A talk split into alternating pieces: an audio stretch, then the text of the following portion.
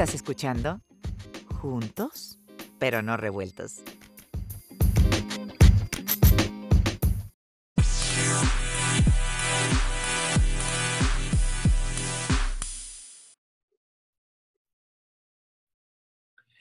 Hola, ¿qué tal amigos? ¿Cómo están? Buen día. Hoy tengo el gusto de platicar con eh, una muy buena amiga, Abril Moreno. Abril es directora de Perceptia 21, experta en temas energéticos. Abril tiene una vasta experiencia en el tema energético a nivel mundial y sobre todo en México. Y obviamente una amplia experiencia también por su trabajo en, en petróleos mexicanos durante seis años, donde ella estuvo en la dirección trabajando en la Dirección de Petróleos Mexicanos. Abril, gracias por estar con nosotros. ¿Cómo estás? Muy bien, Juan, muchísimas gracias. Muchas gracias también a ti y a tu público, pues por esta oportunidad para que platiquemos, creo que un tema, pues, que ha causado una conmoción en este país, en México. Así es. Este, y no solo en México, sino también en Estados Unidos y en la Unión Europea, porque hay muchas inversiones de otros países en este, en nuestro, pues, en México, ¿no? Es correcto, es correcto. Y se le da carpetazo a Abril y de un golpe y plumazo se le da el cierre de puerta a las energías eh, este, eólicas y, fotovoltaicas, eh, es decir, las energías alternativas en México, pero se les da carpetazo de una manera inusual, una decisión que muchos no entendemos, que pareciera más estar atada del lado ideológico que del lado de la conciencia y de la lógica. Eh, un tema que además no solamente está dejando entrever lo que significa en este momento para la administración actual en México eh, los derechos, digamos, los derechos de, propiedad, la parte que tiene que ver con derechos de propiedad, la parte que tiene que ver con el respeto, el respeto a los contratos, la parte que tiene que ver con el respeto a la parte que tiene que ver con inversión, con inversión extranjera, la parte que estas inversiones representan para la economía en México, que generan empleos permanentes. ¿Qué está pasando? ¿Por qué, por qué una administración está tomando estas decisiones que muchos de nosotros no alcanzamos a comprender cómo esto puede afectar al país y cómo estamos en medio de una regresión a 30 o 40 o 50 años atrás? ¿Qué opinas, Abril? Sí, mira, desafortunadamente tienes toda la razón con lo que estás diciendo. Em, creo que esto básicamente tiene un componente, como bien dices, un componente ideológico. Eh, desde que llegó el presidente, bueno, desde que era candidato a la presidencia, presidencia eh, el presidente López Obrador ha abanderado siempre el tema eh, petrolero en el país. Este, pero a nivel ideológico, en México Pemex se ha visto como una bandera política todo el tiempo. Una bandera que mueve al electorado, que mueve a las bases clientelares. Y, lo que hizo el presidente fue precisamente eso. Él eh, hizo, digamos que tres, bueno, más promesas, pero digamos vamos a hablar de tres promesas principales de campaña. La primera iba a ser incrementar la producción petrolera. Eh, decía que de 1.8 a 2.5 mil millones de barriles diarios, ¿no?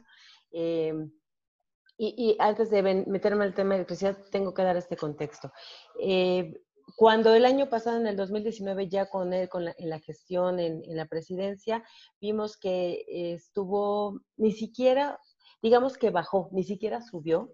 Eh, si él estaba viendo que en el 2018 más o menos estamos en 1.7 o 1.8 mil millones de barriles, para diciembre del año pasado bajamos a 1.600.000 barriles diarios. Es decir, que con el presidente hubo una pérdida, pero su promesa era incrementar la producción petrolera.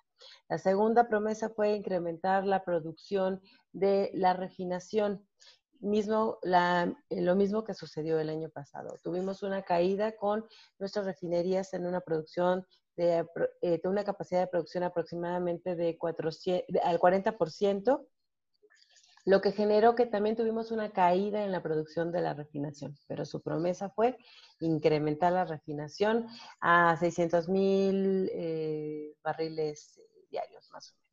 La tercera promesa fue eh, el sindicato de, electricistas, pues de alguna forma había estado un poco abandonado y entonces su promesa fue reactivar todo lo que es la hidro y termoeléctricas, ¿no? Sobre todo las termoeléctricas que tienen mucha combustión fósil. Entonces empezamos por esa parte. Después, este año se presenta, como ya en algún momento habíamos platicado, Juan, un, un, problema a nivel internacional. Se presenta una pandemia este, junto con una guerra petrolera, en donde sabemos que hay una sobreoferta de precios de petróleo y la pandemia genera una disminución de la demanda de los precios de petróleo. Entonces, eh, increíblemente de verdad que esto le cae como él lo dijo, como anillo al dedo, porque entonces eh, esta es una bandera que toma para eh, impulsar las ideas que él tiene en, materia energética. Eh, te comentaba, déjame leerte un, pedazo de un libro que, que, ayer estaba leyendo, que el libro se llama Tribulaciones de las empresas petroleras estatales. Es, digamos, es una recopilación académica muy interesante de dos empresas, que es Pemex y PDVSA. PDVSA es la empresa de Venezuela, la empresa nacional. Sí, correcto. desde 1900, eh, que fueron cuando las empresas internacionales eh, eh, producían o este, explotaban el petróleo en nuestros países, después vinieron en ambos países la expropiación petrolera y después, bueno, cómo fue todo, cómo fueron eh, caminando estos, este, estos eh, sectores en cada país, hasta en México, por ejemplo, en la, reforma en el 2013-2014. Pero ayer me pareció muy interesante esto por la visión tan diferente que, que, tuvo PDVSA, que fue una de las principales empresas petroleras a nivel mundial, que claro, hoy nuevamente por temas políticos, pues está caída, ¿no? Además... Digamos que desde, desde los inicios de Chávez, empieza el declive de PDVSA por todo lo que ya sabemos que ha pasado en Venezuela, pero que en su momento llegó a ser una de las principales del mundo, Abril, y tú recuerdas que llegó a estar a nivel prácticamente de Aramco y de las empresas más grandes de Estados Unidos. O sea, es. una empresa a nivel mundial, Así es. por encima de Petrobras, ¿correcto? Así es, correcto. Entonces, eh, me llamó mucho la atención la forma, la visión que cada país tiene, tenía desde un inicio. Te lo voy a leer aquí. Y es una definición, o sea, todo viene referente a una definición de lo que es nacional. La definición de lo nacional, por ejemplo, para México, eh, como un producto de la Revolución Mexicana, lo nacional remite primero a una cuestión jurídica, es decir, la propiedad y la soberanía, porque desde la Constitución de 1917 esto permitió que el Estado este, cuestionar todos los derechos de, la propiedad. Entonces esto generó, como dice aquí el autor, una, un velo místico que acompañó a, la parte petrolera con una defensa de la soberanía. ¿Esto qué quiere decir? Que para nosotros, más que algo rentable, para nosotros esto se convirtió en una cuestión política, que se, que se ejerce a través de, eh, como decía aquí, de los objetivos eh, políticos del presidente y, eh, y, de un término electoral. Entonces ellos abanderaron desde ese entonces, imagínate, hace casi un siglo, un sentimiento que es el sentimiento de despojo que hubo. O sea, nos hicieron creer que las transnacionales llegaron solamente a despojarnos. Ellos podían haber metido algunas normas, regulación, en donde podían haber incrementado la renta petrolera, pero no fue así.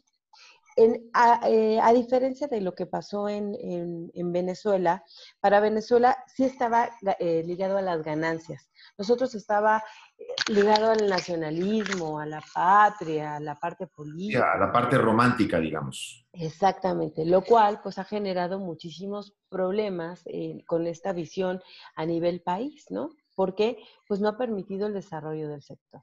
Entonces, estamos hablando de casi 100, 100, 100 años de, esto. Exactamente.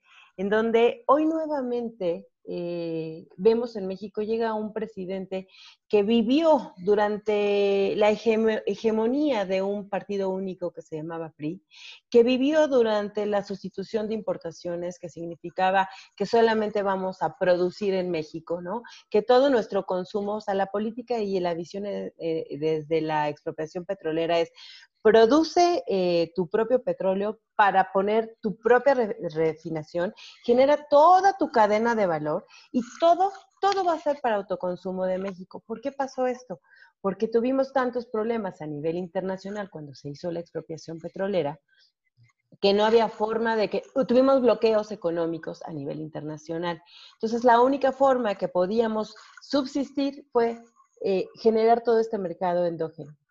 El presidente López Obrador llega con esta misma idea, en donde se abandera la parte política de Pemex, en donde se abandera eh, con sus promesas de campaña, en donde quiere, y, lo ha reiterado en varias ocasiones en lo que le conocemos como las mañaneras, que es el petróleo de México es para los mexicanos, la refinación nosotros vamos a consumir nuestros propios combustibles y con un, por supuesto, con un sistema de refinación completamente caído, ¿no? Por eso decide hacer dos bocas también, que nos va a costar muchos miles de millones de pesos y que no es un momento, porque estamos en un momento en donde a nivel mundial se urge una transición energética que ya había empezado también en México. ¿Por qué urge una, transición energética? y que, perdón, lo que acaba de suceder con la pandemia lo va a acelerar, ¿correcto? Por supuesto, correcto, correcto. Porque eh, justamente eh, estamos viendo, han habido acuerdos a nivel internacional, como el Acuerdo de París, en donde se tienen que disminuir las emisiones de carbono donde estamos destruyendo la capa de ozono, estamos destruyendo el futuro de las siguientes generaciones por tanto combustible fósil, porque cerca del 60% de lo que se produce en, materia de petróleo va hacia combustibles aéreos, marítimos y, este, y terrestres. Tan es así que hubo ya eh, el IMO, el International Maritime Organization, creo que algo así se llama, este, hace el año pasado sacó unas nuevas regulaciones en donde las embarcaciones ya no podían utilizar diésel con altos eh, emisiones, eh, con tanto contenido de azufre. Resulta que en México nuestro, nuestro petróleo en su mayoría es un petróleo que se llama Maya, es el que más producimos, es un petróleo muy pesado, altamente contaminante por lo pesado, porque cuando hacemos la refinación y se hace el craqueo, sale un porcentaje, más o menos sale un... ¿Un 4% de azufre, aprox? Eh, fíjate, no, no, recuerdo. Tiene un alto contenido de azufre, ¿no? Eh, lo, que está pasando, yo pienso que con el petróleo, lo que habían dicho, según la información que estábamos viendo nosotros, es que, eh, no, perdón, el combustóleo es lo que tiene un alto contenido de azufre y el diésel también, el combustóleo y el diésel, Juan, los dos. El diésel, ambos. Entonces, el petróleo se dice que es, es un petróleo sucio, es un petróleo pesado, difícil de refinar, ¿correcto? Así es, correcto. Más o menos, para que te des una idea, eh, yo creo que es cerca de un 40, de nuestro Maya, posiblemente un 40% eh, se saca de gasolinas el otro viene siendo diésel y combustóleo, que, que, para muchos países el combustóleo es un residual, es un desperdicio. Sin embargo, nosotros... 30%, el 30% se va a combustóleo. Exactamente. Entonces, eh, desafortunadamente, para, eh, parte de nuestro sistema eléctrico en, el país, de, las plantas de generación de la CFE, de la empresa estatal de electricidad, eh, utilizan este tipo de combustible, combustible, perdón, este tipo de, sí, de combustibles fósiles para la generación eléctrica, que es el diésel y el combustible. Pero son altamente contaminantes. Entonces, en México, a partir del 2013-2014, eh, que se da la reforma energética, eh, empiezan a se abre el mercado y se determina que el gobierno o el Estado solamente asignado a la CFE, solamente va a hacerse cargo de lo que es la transmisión y la, y la distribución eléctrica, que son todas estas líneas que vemos este, en la calle y en las carreteras, ¿no? Este, y que se abre al mercado eh, y que permite que empresas nacionales, internacionales, justamente de energías renovables, puedan llegar a abrir proyectos a México. Entonces, eh, por ejemplo, ahorita hay cerca de 169 eh, proyectos, tanto eólicos como solares, que están en riesgo derivado de lo que acaba de suceder el día viernes, que ahorita platicamos eh, en este sentido. ¿no? se, se, ha generado a partir de esta reforma más o menos 25 mil millones de dólares han invertido en esta materia Eh, estamos hablando de que se corre hoy el riesgo, por lo que vamos a comentar, de cerca de una pérdida de más de 30 mil empleos en México. Ya, anéxale todos los que se han perdido por la pandemia. por la pandemia. Seguir, pues, y esos 30 mil empleos son solo por esta decisión absurda que se acaba de tomar. Así es, así es. ¿Y por qué viene, por qué viene siendo esto? La excusa de, de estos acuerdos que vamos a comentar es que por la pandemia se eh, disminuyó la demanda y entonces al disminuirse la demanda, este, más o menos en un 30%, entonces vamos, tenemos una afectación en el sistema eléctrico, ¿no? Porque estamos generando más electricidad de lo que se demanda. Eso fue lo que dijo la Secretaría de Energía. Sin embargo, hubo, una, hubo un estudio que hicieron una, una este, Asociación de Reguladores de, Iberoamérica, en donde se incluyó España, este, Colombia, Argentina, México, y se les preguntó a las autoridades regulatorias cuánto había sido realmente el impacto de la demanda en cada país de, la pérdida de demanda de energía. Mientras la Secretaría de Energía dice que es el 30%, la CRE, la Comisión, la Comisión Reguladora de Energía, les dijo a esta asociación que era solamente del 5%. Entonces, Precisamente por eso es que eh, sí, le queda como anillo el dedo, porque desafortunadamente ha sido un gobierno de mentiras, ha sido un gobierno de ideología, ha sido un gobierno irresponsable, de ignorancia, exactamente, eh, que aprovechan este momento para sacar un acuerdo. Ahora te cuento qué fue lo que pasó. Déjame eh, preguntarte algo, Abril, y algo que te lo pregunto porque además me extraña. Se supone que la energía renovable en México eh, en el 2019 ya había alcanzado un récord. Es decir, por ejemplo, creció, En precios. Eh, bueno, sí, y en crecimiento. Por ejemplo, la, la, energía eólica creció un 26% en capacidad instalada respecto al año anterior. Este, eh, por ejemplo, la, la, energía solar avanzó un 76%, cifra récord también. esto, esto se dio a conocer en enero del 2019. Por ejemplo, de enero del 2019 a febrero del 2020. Estamos hablando de un avance del 76%, es decir, suficiente para cubrir posiblemente 2, 3 millones de, casas, de viviendas. Este, y, de repente se empieza a ver, pese al buen momento que están pasando las energías alternativas, se empieza a ver que el gobierno actual empieza a cambiar las reglas del juego para fortalecer eh, la producción estatal, eh, eh, obviamente tanto de la, parte que tiene que ver con la CFE como con Pemex. La energía eólica, fíjate, tengo aquí este dato, dice que añadió 1.280 megawatts en 2019. Es un récord histórico, esto te lo estoy leyendo aquí de un artículo que veo. Mientras que la energía solar dice que, bueno, eh, lo que dice es que está, está, se situó, por ejemplo, desde que arrancó a mediados de los 90 en el istmo de Tehuantepec, en Oaxaca, mm. las eh, aspas, estos, estos, estos que llamó López Obrador ventiladores, que se veían muy feos en su paisaje, se han expandido a otros 14 estados y acumulan una inversión de 11 mil millones de dólares. El 18% de esta inversión llegó en el 2019. Sí, porque eran, eh, bueno, digamos que en ese momento no podían ya parar, ya venía con una, este, un impulso de lo que se había dejado del gobierno anterior, porque se habían abierto las subastas eléctricas, ¿no? Entonces, eh, efectivamente tuvimos un crecimiento, hemos tenido un crecimiento muy importante en materia de renovables, eh, que se fue impulsado por el gobierno anterior a partir de la reforma energética. Y eh, este crecimiento eh, generó que, eh, bueno, fue, a raíz de que se fueron eh, llevando a cabo las subastas, pero cuando llega el presidente López Obrador para las subastas eléctricas. Correcto.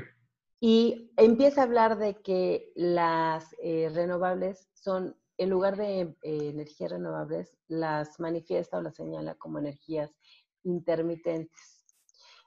al decir esta parte de esta palabra de intermitentes, es lo que él alegan muchísimo es que eh, ellos tienen que, digamos que se tienen que subir, con, digamos, el sol, pues es a lo mejor de las 10 de la mañana a las 6 de la tarde tenemos sol y después no. Y las eólicas quizás de las 4 de la tarde a las 3 de la mañana tenemos aire, ¿no? Y dice, y en los ratos en donde no están, y se, tienen que colgar del sistema de la CFE, que técnicamente podría, es cierto, ¿sí? O sea, pero para eso existen las líneas de transmisión, para poder ayudar a que el flujo eléctrico sea más estable y para que las zonas, o sea, para que la, eh, en un momento dado la CFE sepa o, las autoridades sepan exactamente en qué momento impulsar la electricidad. Pero resulta que cuando llega el nuevo gobierno con esta idea de vamos a volver a nacionalizar y a los monopolios estatales, que son mm. eh, la CFE y Pemex, decide eh, primero parar las subastas eléctricas. Eh, segundo, parar las subastas de transmisión, que son las eh, pues es lo más lamentable, ¿no? Todavía, porque eh, se, habían tres, dos subastas, eh, una hacia la línea de Oaxaca y en la zona centro y otra para la zona de Baja California, cuando Baja California es el único estado donde no está conectado con la red eléctrica nacional, se tiene que conectar con la red de Estados Unidos, que tiene una eficiencia buenísima, pero tiene un costo muy alto, ¿no? Y todo esto, estas líneas de transmisión iban a interconectar todo el país. Y el presidente las para ¿Y cuál es una de las razones por qué las para? Precisamente, digo, en el fondo no lo han comentado, pero en el fondo es que las líneas de transmisión ayudan a que las, a que las empresas privadas, a que las renovables sigan eh, creciendo y se sigan fortaleciendo. Entonces, ¿cómo va a fortalecer el señor presidente a las, a las empresas privadas en lugar de fortalecer a su monopolio de Estado? Pero desafortunadamente todo esto lo ha venido haciendo con violaciones a la ley, eh, que ahorita vamos, y, violaciones regulatorias, que ahorita vamos a ir platicando sobre esto. Entonces, eh, y otro, un dato importante también, eh, nada más para agregar a lo que tú comentaste, es que nosotros con las subastas eléctricas en materia eólica logramos generar un récord histórico ah, de costo de producción. Correcto. Entonces, nosotros ya podíamos, nuestro costo de producción llegaba a más o menos, creo que eran 19, 20 dólares, ¿no? Ahorita lo tiene Brasil. Creo que ya estaba considerado como uno de los países más adelantados en generación de energía renovable o más promisorios, ¿correcto? Promisorios, no adelantados, porque hay muchos países, todo lo que es Dinamarca, Noruega, este, Finlandia, ellos son los, los, los, los los motores de las este, renovables. Pero sí, en un crecimiento muy importante eh, y sobre todo pues, a nivel Latinoamérica. Hoy, quien tiene ese récord es Brasil. Y ve nada más este costo. El costo promedio de generación hoy de la CFE con sus combustibles, que además son contaminantes, es de más de 141 dólares. Y el, y el los de, 141 dólares, es el, ese es el costo actual. Exactamente, de, por megawatt hora. Y el de, y el de, y el de las renovables es más o menos 20, 21 dólares. O sea, no hay punto de comparación. Además, uno no contamina y el otro contamina horrores, ¿no? Y, y si hablamos de sustentabilidad, pues estaríamos, o sea, la sustentabilidad es proteger a las siguientes generaciones. Pues con nuestros combustibles, ni esta generación ni la siguiente van a estar protegidas, ¿no? Entonces, bueno, ¿qué fue lo que pasó, Juan? Eh, con base en todo esto, el, gobierno eh, hizo una otra promesa, fue de que no iba a modificar las leyes. Sí, claro, no ha hecho una modificación a nivel constitucional, porque también sabe que va a ser un verdadero problema, ¿no? se iba a ver hasta dentro de los primeros tres años. Sin embargo, han modificado a través de acuerdos, eh, este, han hecho ordenamientos y acuerdos que han impactado de esta manera. Y yo te voy a decir, a, Meta, o sea, hay, las leyes jerárquicamente son tratados eh, internacionales y constitución, están más o menos al parejo. De ahí vienen lo que son las leyes reglamentarias, después vienen los reglamentos, después vienen manuales, bla, bla, bla. Un acuerdo no puede ser más poderoso o modificar o impactar lo que dice una ley o una constitución. Y sin embargo, a través de los acuerdos están violando el marco normativo del país. Y no solo esto, sino están violando los acuerdos internacionales que tenemos, que ah, podemos hablar desde el TEMEC, desde los tratados con la Unión Europea, desde los acuerdos del París. Entonces, ha habido una violación continua y constante a nivel normativo del Estado de, Derecho de, eh, este, de las garantías jurídicas en este país. ¿no? ¿Y qué fue lo que pasó? Bueno, pues hace, hace unos días, el 29 de, abril, resulta que eh, se nace eh, una, eh, ¿cómo se llama? La, lo que es el Centro Nacional del Control de Energía lanza un acuerdo y dice que precisamente que por el tema del COVID y que porque se ha disminuido la demanda, pues entonces que ahorita eh, digamos que iban a salir de circulación, se iba a preferenciar a, las... Este, a las energías o a las plantas, a la infraestructura de, de, generación eléctrica convencional. Convencional son los fósiles, ¿no? Este, que son los que permiten una estabilidad en el sistema por seguridad, ¿no?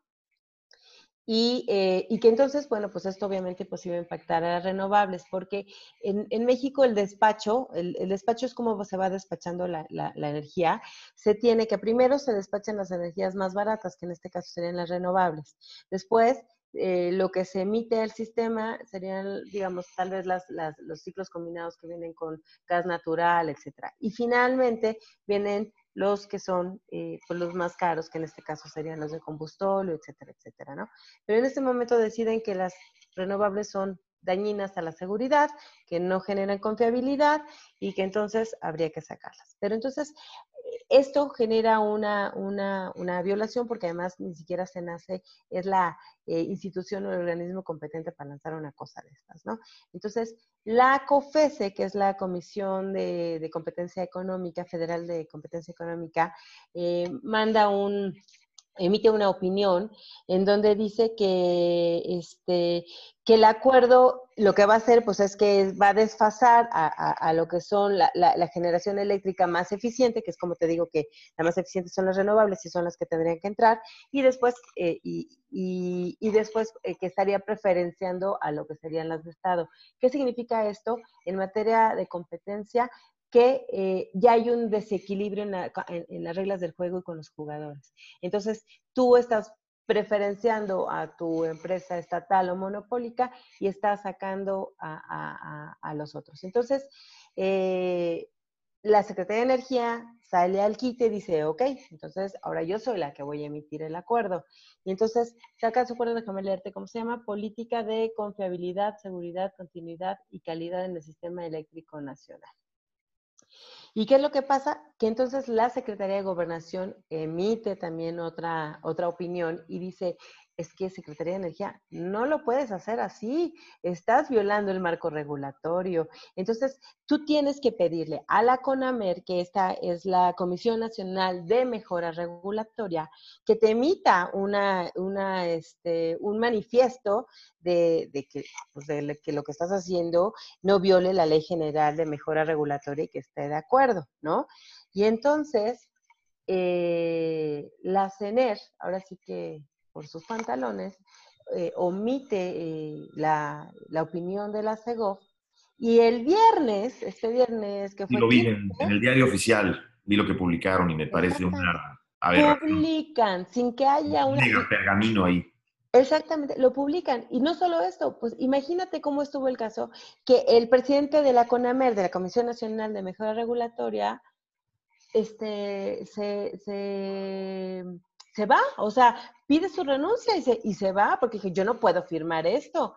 No estamos haciendo las cosas como se deben de hacer. Entonces nos quedamos en el titular en la CONAMER, se publica en el diario oficial, se viola también lo que, se, lo que emitió la CEGOF y no se hace este, el procedimiento de acuerdo. Entonces, digamos que a nivel jurídico está completamente eh, violado todo, además de que este acuerdo permite que tanto la CENACE como la misma CRE, que es la Comisión Reguladora, puedan eh, emitir discrecionalmente este, o hacer cambios drásticos en las reglas del mercado. ¿no? Y, o sea, es decir, discrecional, pues yo digo, eh, o sea, le está permitiendo a estas dos instituciones, estos dos organismos decir, no, pues hoy no entra este, que salgan eh, todos estos renovables y solamente nos vamos con las convencionales. Entonces, este acuerdo eh, viola eh, el Estado de Derecho, las garantías jurídicas, genera una, un impacto en la confiabilidad en la inversión, porque ya se, ya se manifestaron los embajadores y representantes de la Unión Europea, de Estados Unidos. Y, perdón, eh, Abril, esa precisamente era mi siguiente, mi siguiente pregunta. ¿Qué consecuencias puede traer a México a nivel internacional y a nivel económico esta decisión? Pues mira, ya tuvimos, ya llegaron eh, cartas de, embajadores, ya llegaron cartas de la Unión Europea, ya llegaron cartas de Estados Unidos, porque como te dije, pues, y como tú mismo lo expresaste, se abrió el mercado a, empresas nacionales e internacionales, donde, como te dije, hay más de 25 mil millones de dólares invertidos aquí de empresas eh, que vienen de todas estas, eh, de estos continentes o de estos países, y entonces eh, han expresado su preocupación, han querido hablar ya con, hacer reuniones, aunque sea vía Zoom, con, con, con la Secretaría de Energía, están hablando de la violación a, a, los tratados internacionales, ¿no? Eh, a los acuerdos que se han establecido, a la afectación económica. Entonces, esto quiere decir que en principio, pues muchas de estas empresas, si esto no se, se, regula como debe ser, van a salir del país. Eh, no me extrañaría que como en 1938, pues volvamos a tener un boicot económico a nivel internacional, ¿no? A ese grado de que, porque no solamente ha habido este problema, no sé si recuerdas el Constellation Brands, que fue de bueno, lo acabamos de ver hace un mes, lo acabamos de ver, eh, eh, pero, pero aquí estamos hablando ya definitivamente de otro nivel de inversión y de otro nivel de catástrofe. Así ya, se debería venir, pero yo creo que no pensamos que fuera a llegar de esta manera, de un manotazo. Yo creo que no habíamos visto algo así desde lo del aeropuerto en, eh, exactamente. el Así La, la, la, la, pregunta que te hago es, aquí tenemos, Abril, y obviamente sin caer en lo político, pero tenemos aquí un triunvirato. Sí. Tenemos al señor Bartlett. Sí. Tenemos al señor Romero, que es el agrónomo, que dirige... No, ese no es triunvirato. Y, tenemos, y tenemos a la señora Nagle, que, a ver, ¿estos tres son los responsables? ¿Son los que están tomando estas decisiones? No. Te, corrijo un poco. Mira, decían que el, director de Pemex, el director de CFE es este, y el, y el director de energía es el presidente. Y el director de la Secretaría de Economía también. Exactamente. Entonces, en realidad el juego viene, es tripartita, pero no, no cuentes al, director de, de, Pemex. Realmente la, la, mayor parte de las decisiones se están tomando a través del el presidente de la República, Manuel Bartlett, que es el director de la CFE. Eh, y la secretaria Rocío Exactamente. Ellos son los que han estado tomando este tipo de, de, acuerdos y de determinaciones y, de violaciones. Entonces, eh, déjame más terminarte en la, en la, parte de la consecuencia internacional. Por favor. Eh, una de las consecuencias, además de la falta de confianza, de que se van a retirar las, este, las inversiones, de que no podría dudar de que hubiera una, un boicot también económico a nivel internacional, nuevamente en México. Eh, vamos a tener también un problema de compensaciones. Vamos a tener que, así como eh, los mexicanos estamos teniendo que pagar la decisión de eh, haber cancelado el aeropuerto de Texcoco y vamos a pagar también la decisión de haber cancelado la cervecera de este, Constellation Brands, pues también vamos a tener que pagar a todas estas empresas que van a tener que compensar por la, inversión que han tenido en el país, ¿no? Entonces, pues estamos hablando que de dónde va a salir todo este dinero, pues de nuestros bolsillos, cuando además estamos viendo que el país está teniendo una pérdida de empleos tremendo por el COVID, está teniendo una pérdida de empleos ya de por sí desde que entró el presidente López Obrador, de lo que es el, eh, toda la, Administración Pública Federal, eh, despidió también a, no tenemos el número exacto, porque nunca lo publicaron, pero hubo un despido masivo también de todas las instituciones por el tema de la austeridad republicana, ¿no? Y ah, más... Eh, eh, ahora el tema de, despidos que van a haber por, por materia del sector de renovables, ¿no? Pero, muchos de ellos, inclusive dentro del sector este, gubernamental, Abril, despidos injustificados y despidos no liquidados, ¿eh? Así es. Que ha habido violaciones a contratos de trabajo, violaciones a la ley del trabajo, despidos, ah, se ha despedido inclusive hasta mamás embarazadas, se ha despedido inclusive hasta gente discapacitada. Así es. Este, Así es ¿cómo, puede, ¿Cómo podemos explicar que estamos sumergidos y gobernados por una administración que en este momento en gran parte no entiende la consecuencia de las decisiones que está tomando, porque hay ineptitud, hay incapacidad, hay desconocimiento, pero cómo podemos también entender eh, la existencia de un gobierno que pareciera sistemáticamente dedicado a destrozar al país o a lo que al país le quedaba y todo lo que se hizo anteriormente que al país lo había hecho crecer. ¿Cómo, cómo se puede explicar esto? ¿Cómo se le puede explicar a una persona que no entiende de raciocinios y que defiende a capa y espada esta, esta administración y que esa persona no está viendo las consecuencias de lo que viene y de lo que vamos a sufrir dentro de los próximos dos o tres años?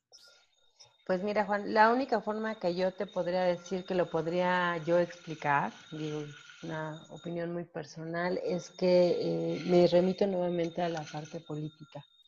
Este, tú, tú debes de recordar que, y, esta es la base, el presidente Andrés Manuel, eh, Andrés Manuel López Obrador se formó cuando eh, había un PRI hegemónico, cuando había un, un, presidencialismo exacerbado, donde había la suscitación de importaciones, en donde el único que regía y decía, en donde no había una oposición, en donde no eh, había una oposición de partidos, aunque ya existía el PAN y quizás existía... Pero había, había una hegemonía política, y, pero sin embargo el mundo ha cambiado desde entonces. Claro. Parecía que la mentalidad de estas personas no, pero el mundo ya cambió. Definitivamente. Estamos hablando de que vivimos en una globalización en, eh, y, México o el presidente, su visión es regresar a esto. Y desafortunadamente, Juan, hoy tenemos, no sé, siete, ocho partidos políticos, pero haz de cuenta que estamos en los años 70, 80. Sí, no, hay, no, hay, no existe una oposición coordinada, no existe una oposición cohesionada, no existe un liderazgo en la oposición y una cara. Es decir, yo el otro día platicaba aquí con un amigo y le decía, oye, fíjate que yo extraño al Andrés Manuel opositor. Exacto. Porque gran parte de lo que en México se hizo bien fue también a la oposición de Andrés Manuel durante todos esos años. Y también me queda claro de que si hoy hubiera, hoy estuviera Andrés Manuel en la oposición, estas cosas no estarían pasando. Es decir, digo, extraño a ese Andrés Manuel opositor. Déjame volver un segundito, Abril, por favor, al tema de petróleos. Estamos, hoy, por ejemplo, producir un barril de petróleo cuesta dinero. Por cada barril de petróleo, son cuántos, 159 litros, una cosa así. Sí, más o menos. Eh, se pierden 12 dólares 50 centavos. En y eso sin contar el costo de, de producción, es decir, solamente para trasladarlo a la refinería. estamos pagando 12 dólares 50 para trasladar ese, ese, barril a refinar. Y luego, por si fuera poco, pues de lo que se puede refinar, 30% se va a combustóleo, que ya lo habíamos hablado, un combustóleo altamente contaminable, con un 4% aproximadamente de azufre, altamente dañino para la salud. ¿Por qué se insiste en producir petróleo? O sea, se puede entender que, se, que todavía inclusive incentivar todavía encima de todo querer incentivar la producción de petróleo. ¿Es saludable? No, por supuesto que no. O sea, completamente irracional, completamente ilógico, completamente político, eh, completamente clientelar. Eso, eso es. Mira, la, la ¿Quién va a usar el combustóleo? ¿La CFE? Sí. Porque antes lo usaban los barcos, antes se le vendía combustóleo, no creo a los barcos, pero ya este combustible ya ni siquiera lo consumen los barcos, ya ni siquiera está permitido venderlo. Entonces, mi pregunta es, ¿dónde lo van a almacenar? ¿Lo van a acabar almacenando en los parques eólicos, en las plantas este, fotovoltaicas? ¿Dónde lo van a almacenar? ¿Dónde lo van a poner? ¿Y quién lo Bueno, nosotros ahorita tenemos una red de terminales de, almacenamiento en donde por el momento se va a almacenar, ¿no? Eh, sí es un hecho que han tenido que bajar la producción eh, eh, en estos días de pandemia por varias razones. Una es porque pues, se prometió a la OPEP bajar 100, mil millones, 100 eh, millones de barriles diarios, ¿no? La otra es porque, eh, aunque tú no lo creas, ha habido una pandemia durísima en petróleos mexicanos en las plataformas de COVID. Entonces, esto también ha generado... Pero esto casi nadie, lo ha hablado, ¿eh? O casi nadie lo ha hablado. No, pues porque la tienen. Porque hay más enfermos en Pemex que médicos afectados. Y es lo que dicen los doctores, los expertos, que el 13% del personal médico en México está afectado por el COVID. Entonces, ¿cómo está el personal de petróleos mexicanos, Abril? Porque, mira, eso es, algo de lo que platicaba yo mucho con nuestros, eh, con, algunos amigos míos. Eh, López Obrador y su gobierno se dice que es un hombre humanista y que ve por la sociedad. Y sin embargo, petróleos mexicanos, por lo que ya, ya habíamos tenido un problema unos, eh, unos meses antes de una infección por unos productos mal, este, muertes, perdón, este, muertes, no infección, unas muertes por unos productos que estaban en mal estado, etcétera, en Pemex. Mira, todo callado, todo infraganti, fueron muriendo las, el, director ni siquiera de Pemex este, salía a hablar para Exactamente, para los hospitales, en los hospitales de Pemex. Así es, así es. Ahora que viene la pandemia, es lo mismo. Es, todo es un secreto. Esto que, que, te comento es un poco lo que ha salido en prensa y otro, pues, pues la gente que nosotros conocemos que están metidos en, en plataformas, ¿no?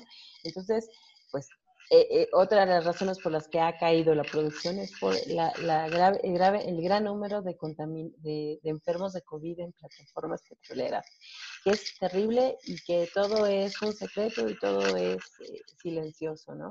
Este, entonces, sí ha habido una caída en, la, en, la, en, la, parte de la producción petrolera.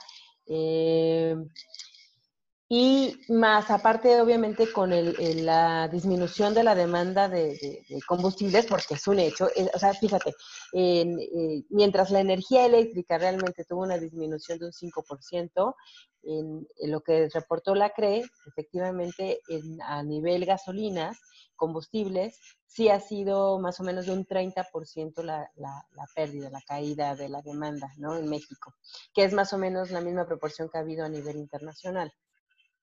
Entonces, este, sí, forzosamente ha tenido que bajarla, sin embargo, el, el, foco, por eso es que le cae como anillo el dedo este, esta pandemia, esta situación al presidente, porque su foco, a él no le interesa la, rentabilidad, a él, a él, no le interesa que haya...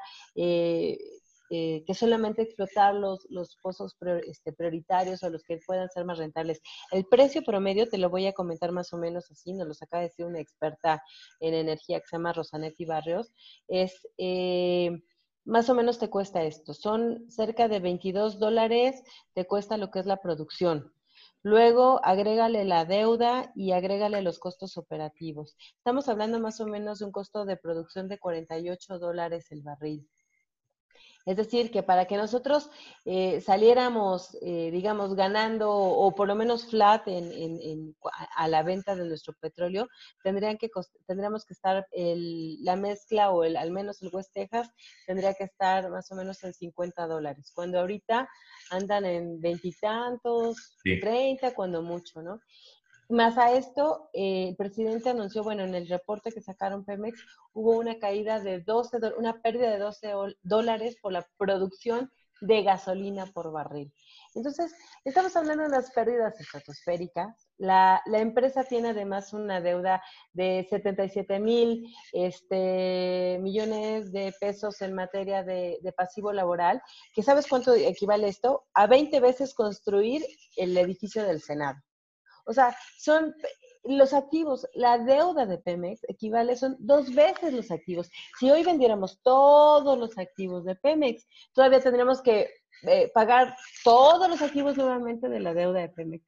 Es una empresa que desafortunadamente está quebrada.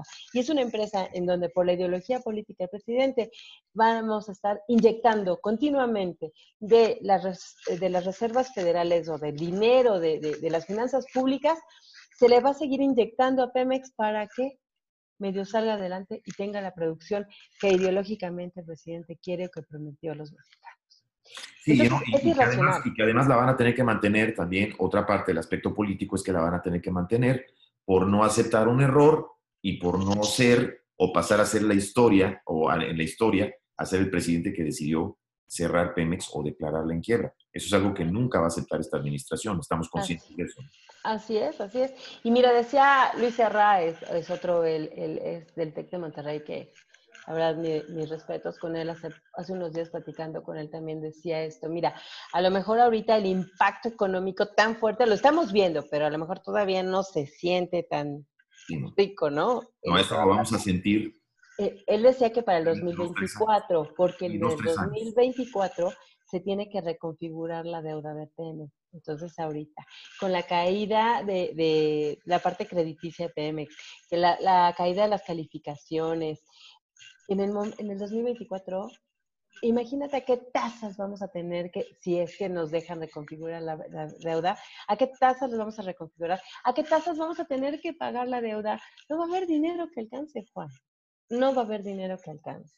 Hoy las... Eh, siempre se me olvida el nombre de este, me han criticado porque se me olvida, pero se me olvida.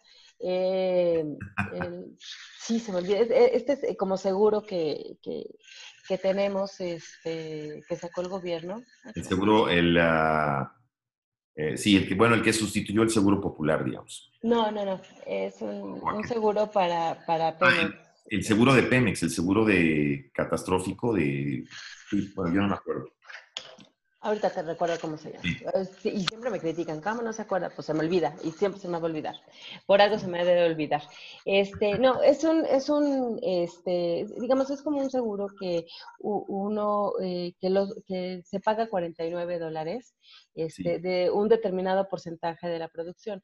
El problema es que solamente hay un porcentaje menor de esta producción, que es más o menos estamos hablando de un 16%. Una vez que termine, que, que nos paguen esto, que creo que va a ser el siguiente año, ¿a cuánto nos van a cobrar tener un seguro de nuestra producción? Es, va a ser... Ahora, e, eso que acabas de mencionar, lo que acabas de mencionar de la reconfiguración de la deuda abril, eh, se ve difícil dado lo que sucedió la última vez que se reconfiguró la deuda. Así es. realmente vemos posible que nos dejen otra vez volver a reconfigurar. Por lo menos con la actual administración y la gente que fue a renegociar esta vez la reconfiguración, yo no lo veo posible, no sé tú. Mira, dicen, eh, ahora sí, yo no soy financiera, o sea, conozco el sector energético y no soy financiera, pero he escuchado a varios financieros decir, finalmente eh, para bien o para mal, el gobierno está atrás de Pemex. Entonces saben que siempre de alguna forma el gobierno va a pagar. El problema es a cuánto, cuánto nos va a costar y a cuánto vamos va a tener que cargar el país. Eh, entonces decía que, por ejemplo, para muchos eh, el invertir en este tipo de, de, financiamiento eh, les conviene porque saben que nos van a cobrar un titipuchal, vamos a terminar pagando y, y este y, pues ellos van a tener sus, sus, ganancias, ¿no? Pero el problema es para nosotros, cómo nos van a sangrar como ciudadanos, cómo nos van a sangrar como gobierno, cuánta austeridad más, cuántos puestos de trabajo menos van a haber. Eh, desafortunadamente, tú sabes también que eh, el, la visión que tuvo muchos años el PRI fue, ten gente pobre, ignorante, sin educación, para que tengan mayor manipulación de ellos es lo mismo que estamos viendo eh, en este momento. Su, su, justificación, yo no digo que no debe de haber una, una, una justicia en la distribución económica, sí la debe de haber, pero para esto creo que deberían de normar más quizás al empresariado o dejar de dar incentivos de asistencialismo y generar trabajo para que la gente pueda tener salarios, eh, trabajo y salarios mejor remunerados y pueda haber una distribución económica más equitativa en el país, porque somos uno de los países con mayor problema en la distribución. Tenemos a los más pobres del mundo y a los más ricos del mundo, ¿no? Entonces, yo no digo que, que no es, eh, que no se justifica eso y que esa visión es la que, de, la que debemos de tener, pero no es la forma como lo está haciendo el señor presidente, porque lo que está haciendo el señor presidente es eh, tratar de aplastar a la clase media, que es la parte empresarial, ni siquiera la rica, ¿eh? porque la rica ya, eh, o sea, la clase La rica ya voló. exactamente. La rica mañana sale, saca capitales, se va, a poner sus negocios en otro país, o, o simplemente se van a otro país y desde ahí controlan los negocios que les queden en México o se apalabran y crean la nueva oligarquía con el gobierno de la que hablábamos la otra vez. Pero lo que está, lo que está sucediendo, eh, Abril, si analizamos los, los, los, datos de los últimos 10 años, o de los últimos, digamos, 15 o 20 años, vemos el crecimiento de la clase media y vemos posible, aunque le llamen años de neoliberalismo o como les quieran llamar, realmente fueron los años en los que hubo mayor crecimiento de la clase media, donde hubo mayor disminución de la pobreza, porque está demostrado, están, están en los números, están los... Está, está. Este, sí, desde luego que se cometieron cosas, que, que hubo desigualdad en muchos aspectos, desde luego que sí hubo mucho compadrazgo y, y, desregularización en muchas cosas, pero eso eran, eso, esos eran cabos que había que atar para que entonces la máquina siguiera caminando, pero llegar y destruir todo de un tajo y estás además con todas estas decisiones generando mayor cantidad de pobreza, despedazando a la clase media y haciendo que la clase media se vaya a la clase pobre, pues entonces, ¿dónde está la equidad de la que estás hablando? ¿Dónde está la equidad de la que hablaban ellos? Es justamente, es justamente eso, o sea, no existe, porque además el compadrazgo sigue, el, el, gran problema, y creo que es lo que más me frustra a, a nivel personal, es que la abanderó eh, este tema de no a la corrupción, no al tráfico de influencias, eh, vamos a equilibrar, vamos a hacer un equilibrio justo de la distribución económica y sin embargo estamos hoy viendo los compadrazgos. Hoy, el, em, más, nepotismo que nunca. Eh, no sé, si más que nunca. No sé si más que nunca. no, sé, si más que nunca, pero el nepotismo no se quitó. Vaya, lo estamos viendo descaradamente, ¿no? Eh, estamos viendo al, al, dueño de Televisión Azteca, siendo que se, acaba de convertir en el segundo hombre más rico de México. Así es. ¿Por qué? Por toda la bola de eh, em, negocios nuevos que el presidente y su gobierno le están dando a este señor. Estamos viendo eh, a los hijos, al compadre, que acaba de salir una nota, al compadre de, la secretaria de Energía sacando eh, la venta para eh, la pandemia. Acabamos de ver la nota del hijo de Barlet, con los precios más, más altos en materia de equipo médico. Absurdos, totalmente absurdos. Absurdos para sacar. Y siguen ellos metiendo. Eh, yo hubiera pensado que ninguno de los familiares, hijos, etcétera, hubieran podido eh, meter ni siquiera un solo negocio a, gobierno y sin embargo lo están haciendo. Entonces, no se está cumpliendo la palabra de no al tráfico de influencias. Eso se llama tráfico de influencias. Entonces, estamos viendo lo mismo, pero con un abanderamiento este, discursivo, porque sí hay que reconocer que el señor, si algo tiene el señor presidente, es una magia en, el discurso, ¿no? Que le sabe llegar a la base, que le sabe llegar al pueblo. Entonces, lo estamos viendo. En este momento, si se planteara una solución de tres pasos o de cinco pasos, Abril, para tratar de revirar esto que está pasando, ¿por dónde se tendría que empezar, a tu juicio? Eh, en la conformación de líderes, en la conformación de líderes políticos, en la conformación de, del fortalecimiento de la ciudadanía, de, la, eh, de un agrupamiento ciudadano real que, podamos eh, luchar a nivel jurídico electoral en, en, el 2021. Todavía nos falta un año para esto. Eh, en la parte de otra de las consecuencias que creo que me faltó, no sé si lo comenté, que va a pasar con la cuestión eléctrica por el acuerdo que salió, es que va, van a llover amparos y denuncias a nivel nacional e internacional. Entonces, creo que en una primera instancia es la base jurídica, legal, lo que va a ayudar, eh, si no a frenarlo por completo, quizás a retrasar un poco el proceso en lo que eh, espero en Dios, porque los mexicanos somos una cultura muy alienada y muy apática y, no sabemos lo que significa el capital social y, la congregación, sino generalmente eh, somos más cangrejeros, ¿no? Como a Juan le va a ir mejor, mejor le jalo la pata, porque pues a mí no me está yendo tan bien.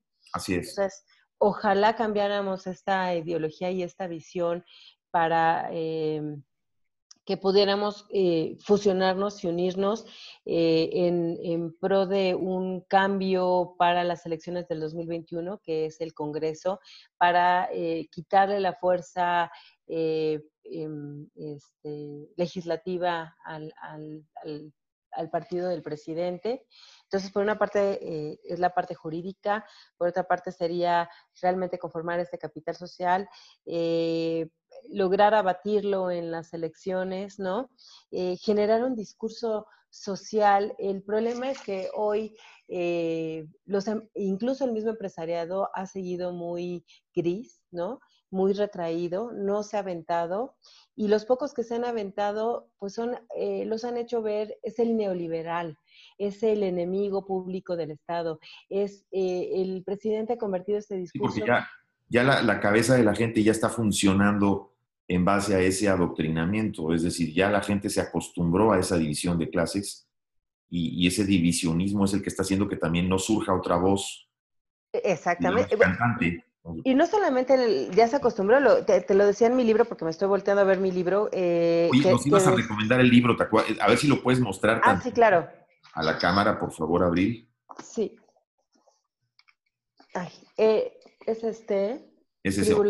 Tribulaciones de dos empresas petroleras estatales, 1900-2014, y es eh, las trayectorias eh, comparadas entre Pemex y PDVSA. Así este es. del Colegio... ¿De México? El Colegio de México es la editorial, ¿correcto? Sí. Y de la, así es, y de la doctora Isabel Rousseau, ella es la autora. Correcto. Y, y, lo que te decía, o sea, lo que pasa es que él está, retomó un discurso que a México ha sido eh, la llave mágica, ¿no? Este sentimiento de despojo. Mira, ayer mismo estaba viendo yo lo en Twitter, ¿no? Ah, bueno, desde el viernes que salió. Felicitaban algunas personas a, las autoridades, al gobierno, y decían, vamos a sacar a las transnacionales que nos han robado. Mi hijo, ¿no te das cuenta que esas transnacionales hacen que tu precio de energía baje? Así es. Que van a hacer que si tú quieres continuar con, con la parte electoral y seguir alzando la mano para que el gobierno te dé, este le va a ayudar al gobierno a tener finanzas públicas mejores, más sanas, para que te pueda dar dinero si es que no quieres trabajar y, te den la parte asistencial. Entonces, no lo estamos viendo. Es un discurso que está impregnado desde hace más de un siglo en este país, Juan. Eso es terrible. Terrible. terrible. Terrible, estoy de acuerdo contigo. Y la ideología, además de que eh, es mala compañera, Abril, para tomar este tipo de decisiones. Y, obviamente yo pienso que los, y lo platicábamos, ¿te acuerdas la vez pasada en la entrevista que te hice? Los pueblos que repiten los errores, los pueblos que tienen memoria corta, están condenados a repetir los mismos errores. Estamos repitiendo el mismo error y estamos condenando al país a volver a esa etapa a la que muchos de nosotros pensábamos que ya nunca íbamos a regresar. En este sentido pero estamos, estamos teniendo las mismas prácticas y la distribución es dar eh, estos eh, asistencialismos, esta base clientelar, estar repartiendo el dinero y, reduciendo por todas partes este, esta austeridad republicana para que él pueda cumplir con su base clientelar para la elección del 2021 y mantenerse en el poder, de verdad es una falta de ética. Y de respeto. ¿Mande? Y de respeto. De respeto y de, moral. electorado. Exactamente, es una cuestión inmoral. No, puede él ni siquiera abanderar una cartilla moral cuando no lo están, él, él mismo está haciendo acciones inmorales. Ahora me impresiona porque estamos viendo un patrón de destrucción acelerada. Apenas llevamos un año y medio de, este, de esta administración, Abril. Es muy preocupante. Mira, Juan, yo la verdad que cuando, cuando el presidente, se, cuando Andrés Manuel López Obrador se lanzó como candidato, y yo escuchaba muchas voces y decían, no, es que él es chavista, y sí, sí es chavista, ¿no? O sea, sí trae esta ideología. Eh, pero vamos a, vamos a llegar a Venezuela, vamos a, México se va a convertir en, un, en una Venezuela. Y salían voces de venezolanos en, este, en, las redes sociales, decían, por favor, no cometan ese error, vean cómo estamos. Nosotros... Eh, decíamos lo mismo que ustedes, que porque si eran corruptos, que porque si no sé qué, y vean la situación en la que estamos, ¿no? Entonces, yo, yo siempre dije, eh, la verdad decía, bueno, pues estamos vecinos de Estados Unidos y Estados Unidos no va a permitir que llegue una exacerbación así chavista en México como, pues como Venezuela, ¿no? Porque siempre hemos tenido la, la mano que me se la cuna, es la verdad, que es Estados Unidos.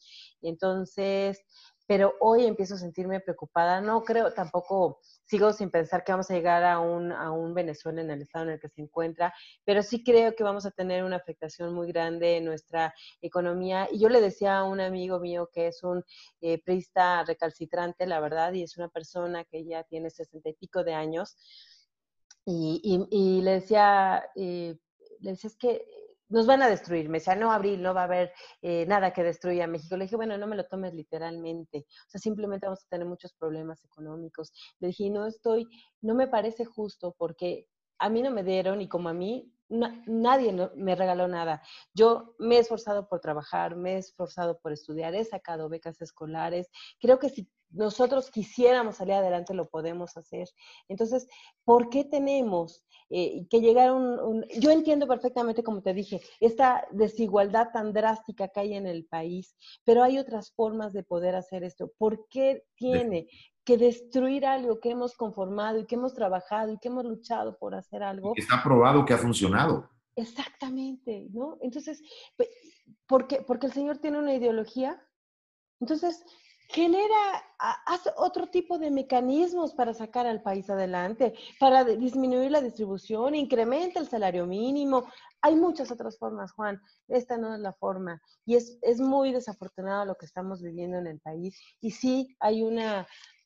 Los que puedan se, se migrarán a Estados Unidos, se irán a comprar su casa en Goodlands, este, pero los que no, nos vamos a quedar aquí y tenemos que sacar al país adelante y no podemos permitir que esto siga sucediendo, Juan. definitivamente. Y tenemos que tener una conciencia social y el empresariado también tiene que tener una conciencia social, porque eso también tiene que cambiar, Juan, es muy importante.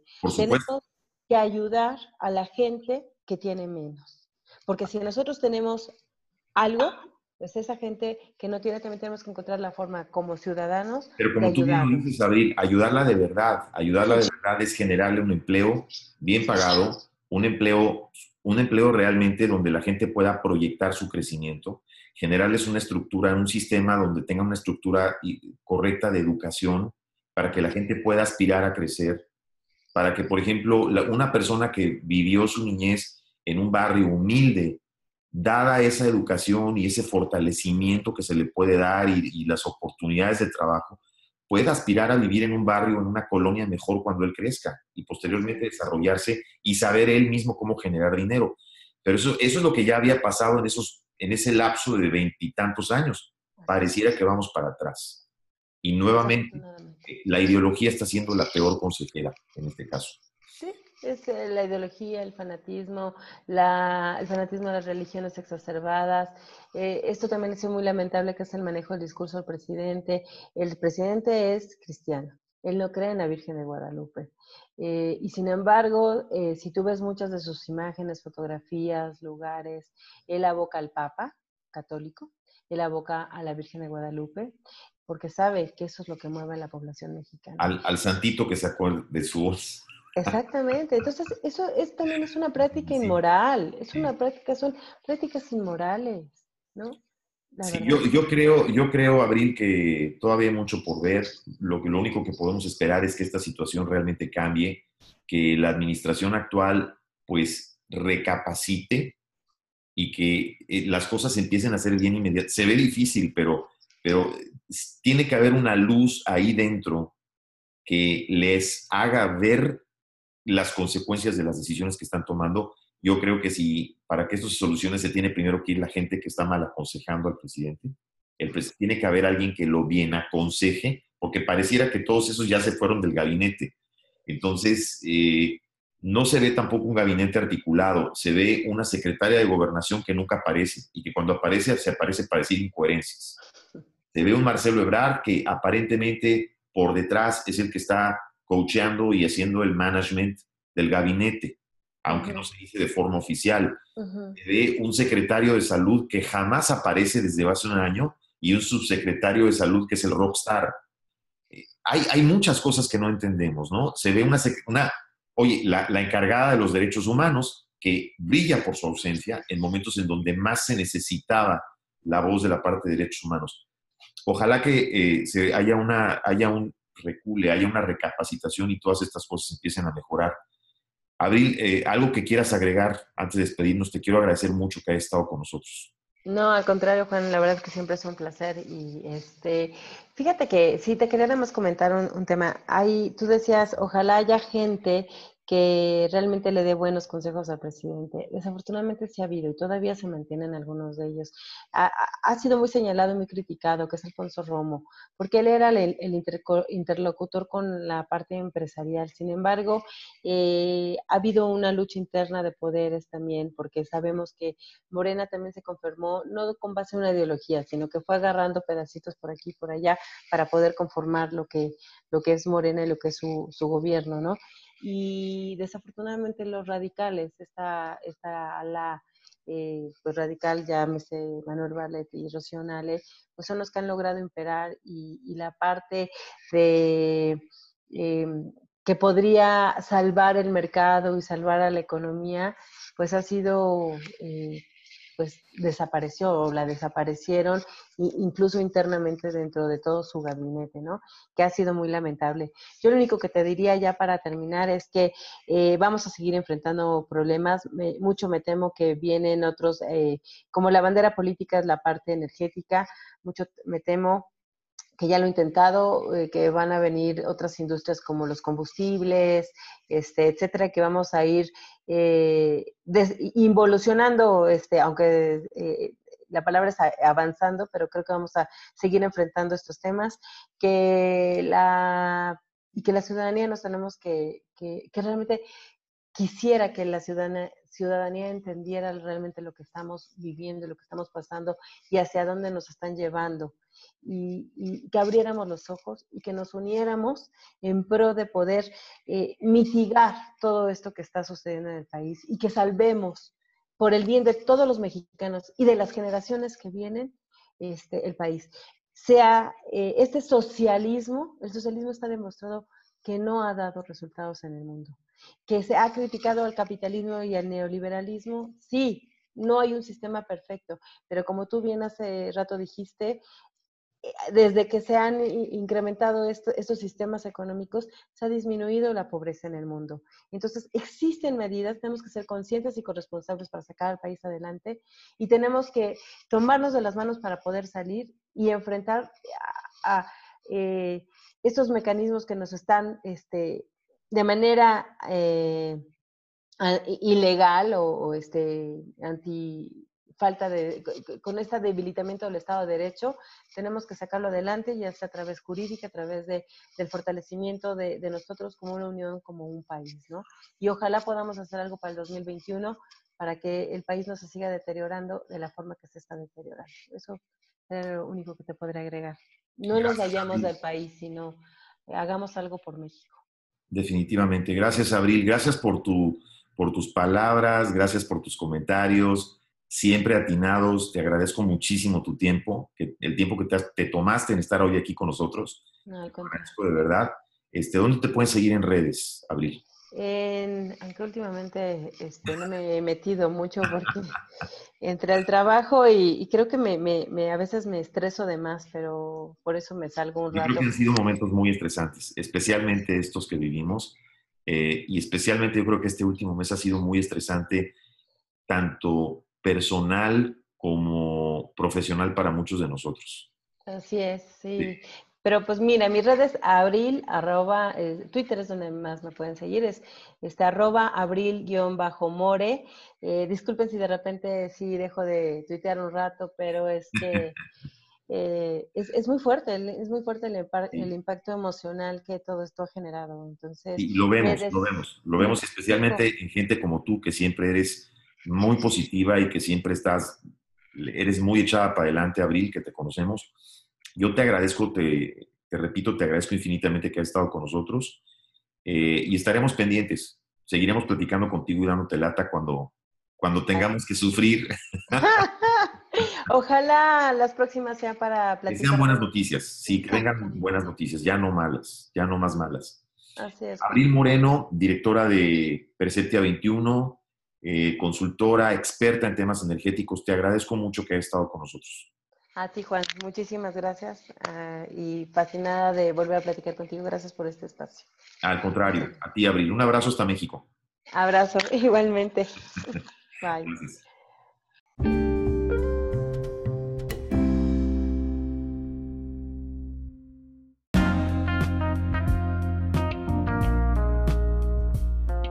Estás escuchando Juntos, pero no revueltos.